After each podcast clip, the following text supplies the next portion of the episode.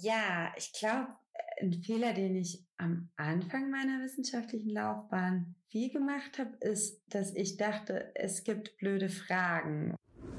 Dass unsere Forschung eben nicht nur im Labor stattfindet, ähm, sondern was wir bereits begonnen haben, ist eben mit Smartphone-Befragungen zu verknüpfen, um wirklich zu testen, inwiefern haben unsere Experimente im Labor was mit dem Real Life unserer PatientInnen äh, zu tun und unserer Kinder und Jugendlichen, also mit dem Sozialverhalten außerhalb vom Labor oder mit dem Erleben der Symptome im echten Leben. Und ich glaube, wenn man dieses Thema gefunden hat, dann ist es vielleicht gar nicht so wichtig, ob das gerade fancy ist oder ähm, was der Betreuer sagt oder die Betreuerin, auf welches Pferd man aus strategischen Gründen jetzt besser setzen sollte oder so. Ich glaube, dann ist man richtig eigentlich in der Wissenschaft und dann sollte man weitermachen.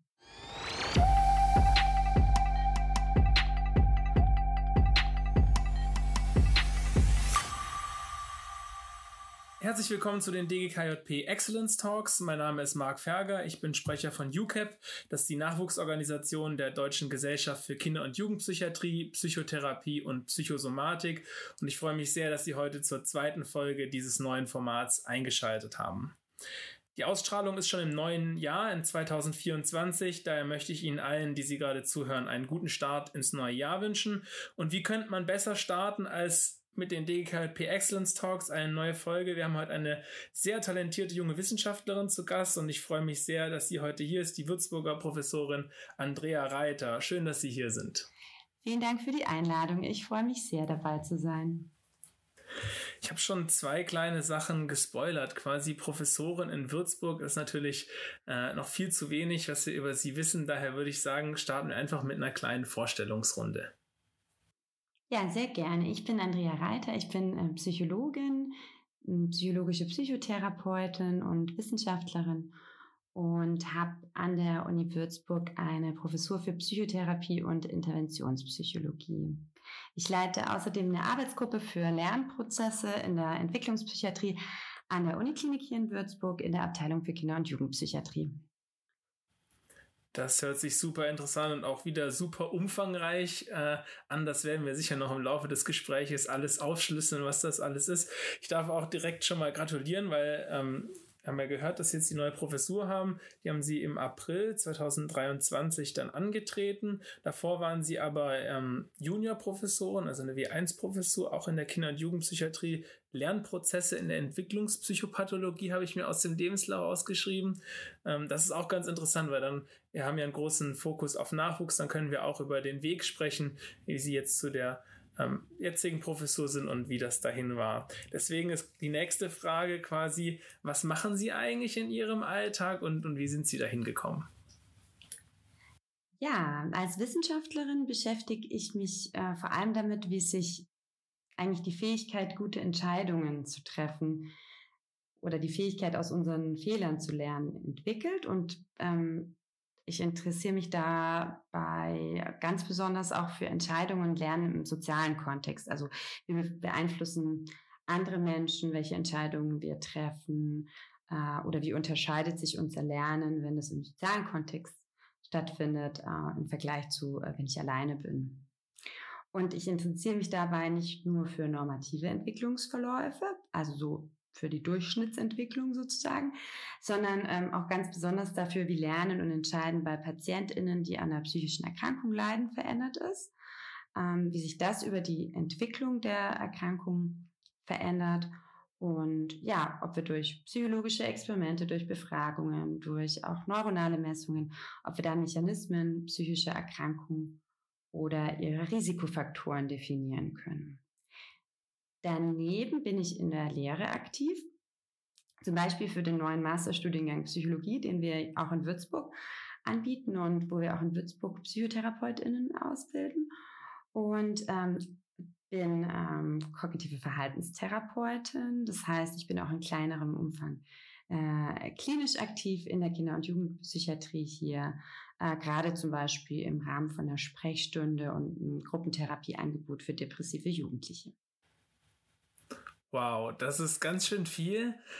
Jetzt haben Sie ganz am Anfang gesagt, ich untersuche oder wie man gute Entscheidungen trifft. Also das erste sehr schön, dass Sie sich für die Kinder- und Jugendpsychiatrie entschieden haben, sicher eine gute Entscheidung. Aber wie untersucht man das? Also wie kriegt man jetzt raus oder wie, wie forscht man am, zu diesem Thema? Was sind da die Methoden? Ähm, eigentlich steht im Zentrum der meisten Forschungsarbeiten, die ich habe, äh, immer ein ähm, psychologisches Experiment. Das heißt, meistens laden wir unsere Probandinnen oder die PatientInnen ähm, ja, zu einem Computerexperiment ein. Meistens führen die das inzwischen auch online durch. Ähm, und äh, diese, dieses Computerspiel besteht dann daraus, dass unsere Probandinnen ähm, ja, öfter hintereinander bestimmte Entscheidungen treffen äh, oder lernen, was in diesem Experiment gut ist und was nicht so gut ist. Also wo sie zum Beispiel Geld gewinnen können ähm, und durch welche Entscheidungen sie Geld verlieren können. Genau, das ist, das steht so oft im Zentrum ähm, eigentlich äh, unserer Forschungsarbeiten. Und wir nutzen dann, das ist vielleicht ein bisschen spezieller, wir nutzen oft äh, komputationale Modelle, also so Reinforcement Learning Modelle beispielsweise, die ähm, jetzt ganz viel Bekanntheit durch das Machine Learning, glaube ich, erlangt haben. Und die nutzen wir auch, um unsere Daten zu analysieren, ähm, weil wir glauben, dass uns das mechanistische Einblicke in die Verhaltensweisen unserer Probanden erlaubt. Ähm, oft begleiten wir diese Messungen auch mit ähm, EEG oder FMRT, um auch ja, dem Gehirn beim Arbeiten zuzuschauen, also um Einblicke in die Arbeitsweise ähm, des Gehirns unserer ähm, äh, Kinder und Jugendlichen und unserer Patienten äh, zu gewinnen, während die eben dieses äh, Entscheidungs- oder dieses Lernexperiment durchführen. Und das ist besonders spannend, weil wir ja wissen, dass sich das Gehirn von der Kindheit und auch nochmal ziemlich stark in der Jugend bis ins Erwachsenenalter hinein ganz dramatisch umbaut. Auf jeden Fall. Und ich glaube, jeder hat ja auch schon mal mitbekommen, entweder bei eigenen Patienten oder vielleicht auch schon bei eigenen Kindern oder Verwandten, dass Entscheidungen gerade bei Kindern ja auch äh, ganz unterschiedlich sind, je nach äh, Entwicklungsstand. Jetzt ging es schon um äh, Entwicklung und auch um äh, moderne Sachen, wie zum Beispiel äh, Computational Psychiatry. Ähm, das ist eine gute Überleitung zur Frage, wie die Forschung, die Sie machen, vielleicht in zehn Jahren aussieht. Was, was wird sich da verändern? Was wird aber auch vielleicht gleich bleiben, weil es immer sehr wichtig ist? Können Sie da schon einen Blick in die Glaskugel werfen? Ja, also da erwarte ich, dass ähm, auch meine Forschungsarbeiten sehr stark beeinflusst werden von der Revolution, die es ja gerade im Gebiet der künstlichen Intelligenz gibt. Ich denke, da geben sich ganz neue Möglichkeiten, ähm, die neuronalen Daten auszuwerten, auch die Verhaltensdaten auszuwerten. Äh, und ich hoffe, dass wir da auch auf ja, reichere Daten ähm, zugreifen können. Zum Beispiel ähm, Sprachinhalte analysieren können oder ähm, subjektive Erlebnisse von den äh, ProbandInnen sind, dass wir die auch quantitativ äh, mit KI noch passender äh, beschreiben und auswerten können. Und ich denke, dass, ja, das wäre sehr, sehr wertvoll, weil uns das eine reichere Datenbasis auch ähm, bieten würde.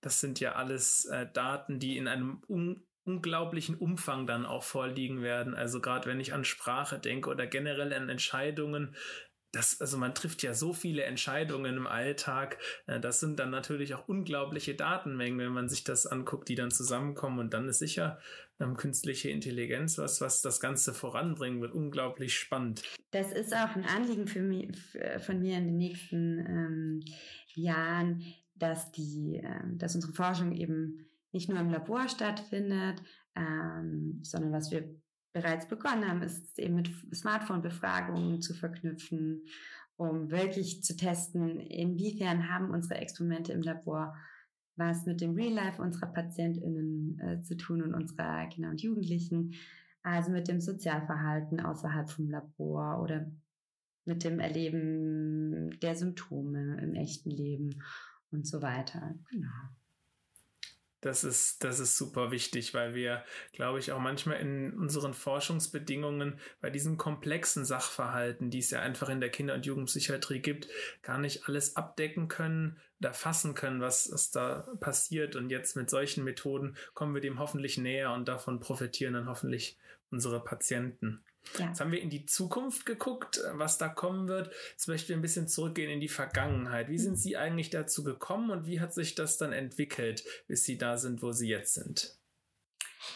Ja, also ich habe Psychologie studiert. Ähm, interessanterweise oder witzigerweise, ähm, wie das Schicksal so spielt, habe ich in Würzburg auch Psychologie studiert. Ähm, und hier ist die klinische Psychologie ähm, immer sehr stark mit der biologischen Psychologie verknüpft ähm, gewesen und mit so einem ja, experimentellen Ansatz auch, um, um Symptome zu verstehen. Und ich denke, das hat mich äh, schon sehr geprägt hier. Genau, und das hat eigentlich dazu geführt, äh, dass ich zum einen immer ein, ein sehr starkes Interesse äh, an der klinischen Arbeit hatte. Also wie können wir PatientInnen ähm, helfen? Wie können wir denen psychotherapeutisch helfen? Aber schon auch sehr stark daran, ähm, wie entstehen die Symptome überhaupt und ähm, was sind Mechanismen, vor allem kognitiver, aber auch äh, kognitiv-neurowissenschaftlicher Art, die ähm, dem Erleben von Symptomen und dem Entstehen von ähm, psychischen Problemen eigentlich unterliegen. Und ähm, ja, also so ein, so ein paralleles Interesse an der Klinik, aber auch diese Neugier und wie kommt es überhaupt dazu und ähm, können wir Wissen über die Erkrankung nutzbar machen, um dann dem Patienten auch zu helfen. Und das hat eigentlich zu so einem zu einer doppelten Ausbildung auch geführt, äh, dass ich mich einerseits entschieden habe, ähm, ja, die Weiterbildung zur psychologischen Psychotherapeutin zu starten.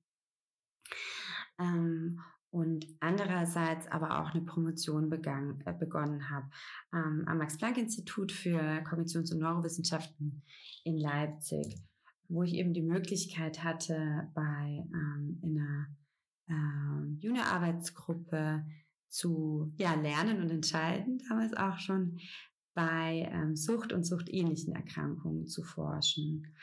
Und ähm, das betraf dann PatientInnen, die chronisch ähm, alkoholabhängig waren, die teilweise schon mehrere Entzüge hinter sich ähm, hatten ähm, oder erwachsene Patienten mit einer Binge-Eating-Störung, also die so das Kontrolle übers Essen verloren haben. Und nach der Promotion stand äh, der Wunsch, äh, ja, diese Entwicklungsperspektive einzubinden. Ich habe dann auch klinisch begonnen, ähm, die Zusatzqualifikation für Kinder und Jugendliche anzufangen. Vorher hatte ich mit Erwachsenen auch vor allem psychotherapeutisch gearbeitet äh, und habe gemerkt, das ist einfach eine wahnsinnig spannende Phase, in der alles dynamisch ist, was natürlich auch viele Chancen nochmal für eine Veränderung und für eine Verbesserung von, von Symptomen mit sich bringt.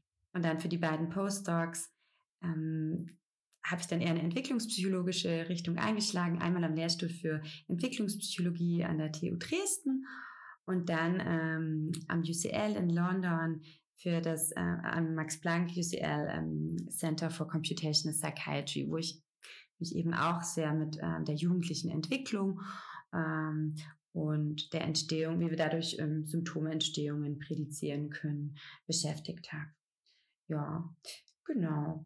Danach wollte ich ähm, wieder etwas klinischer werden ähm, und habe mich äh, sehr gefreut, dass ich äh, die Möglichkeit dazu bekommen habe, im Rahmen von einer Juniorprofessur an der Uniklinik hier in Würzburg für Kinder- und Jugendpsychiatrie, wo ich dann meine eigene Arbeitsgruppe aufbauen konnte und eben ja, dieses Thema Lernen und Entscheiden, ähm, gesunde Entwicklung, ähm, eine Entwicklung, die in die Entstehung von Symptomen mündet, ähm, ja, weiter zu erfolgen in meiner Arbeitsgruppe, äh, glaube ich, recht intensiv zu beforschen.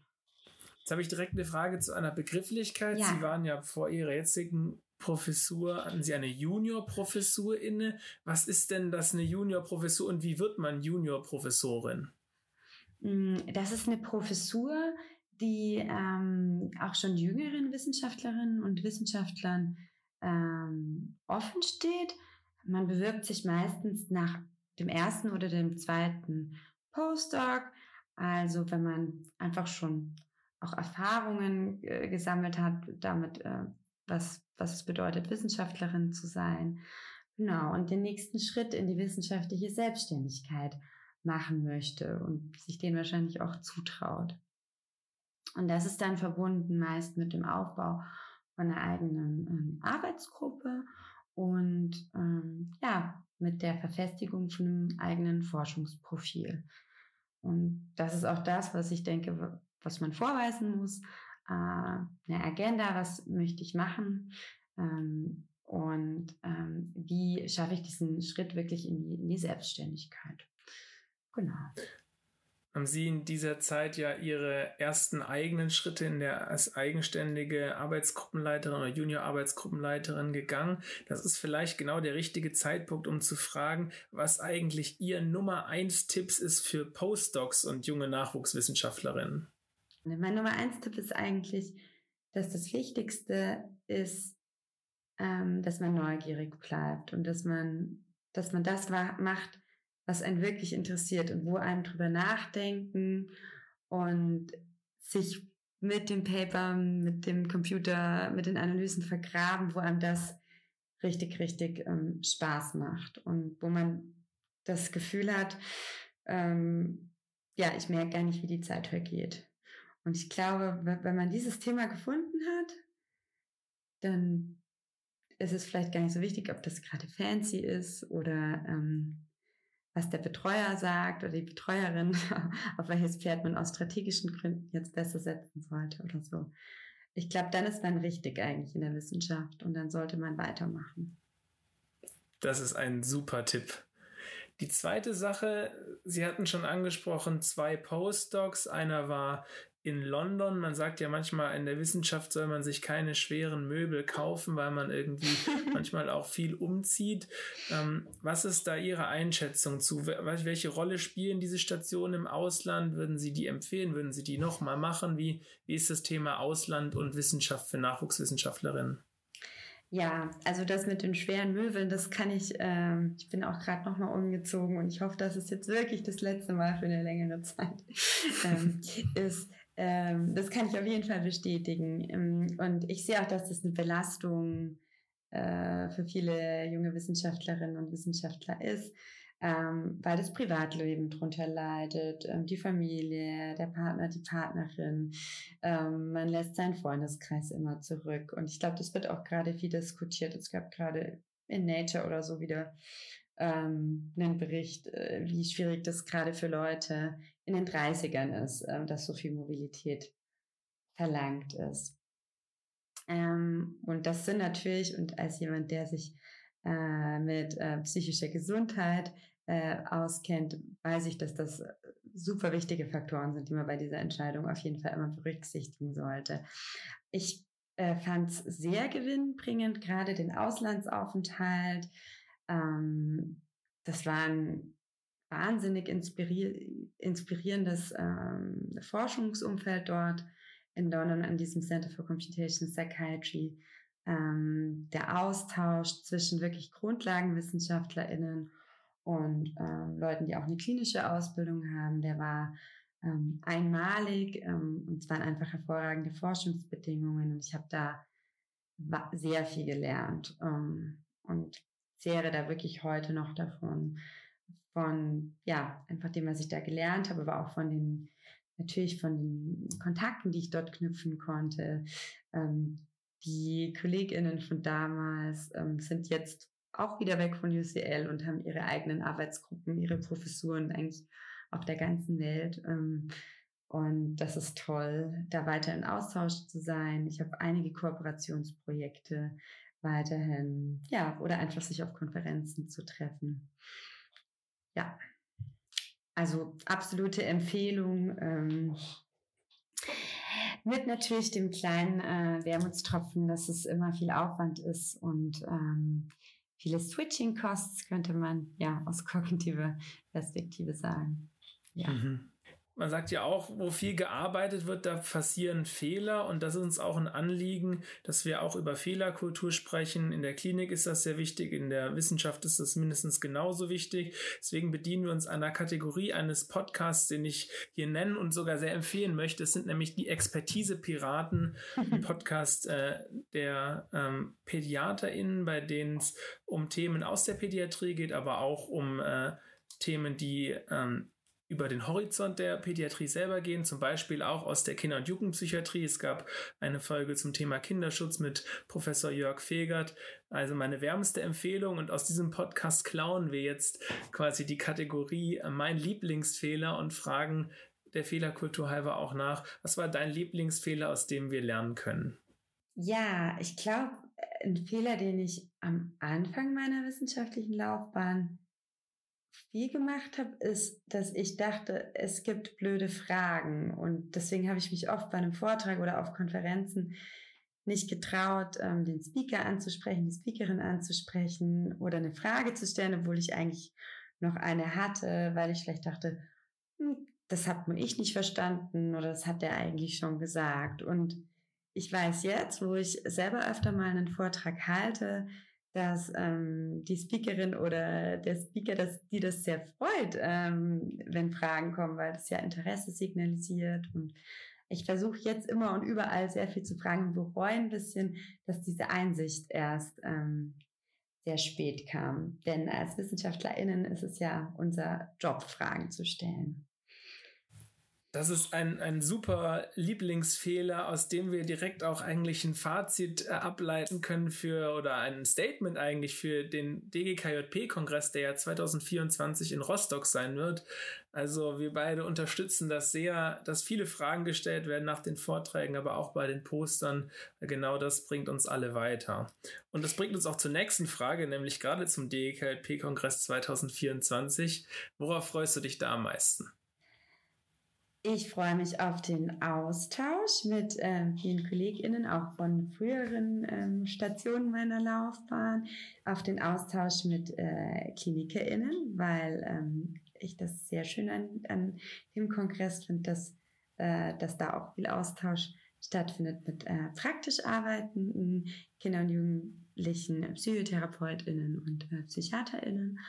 Ähm, und ich freue mich auf den Gesellschaftsabend, weil den finde ich immer sehr gut. Ähm, ja, auch im direkten Vergleich mit anderen Social Events bei anderen Konferenzen.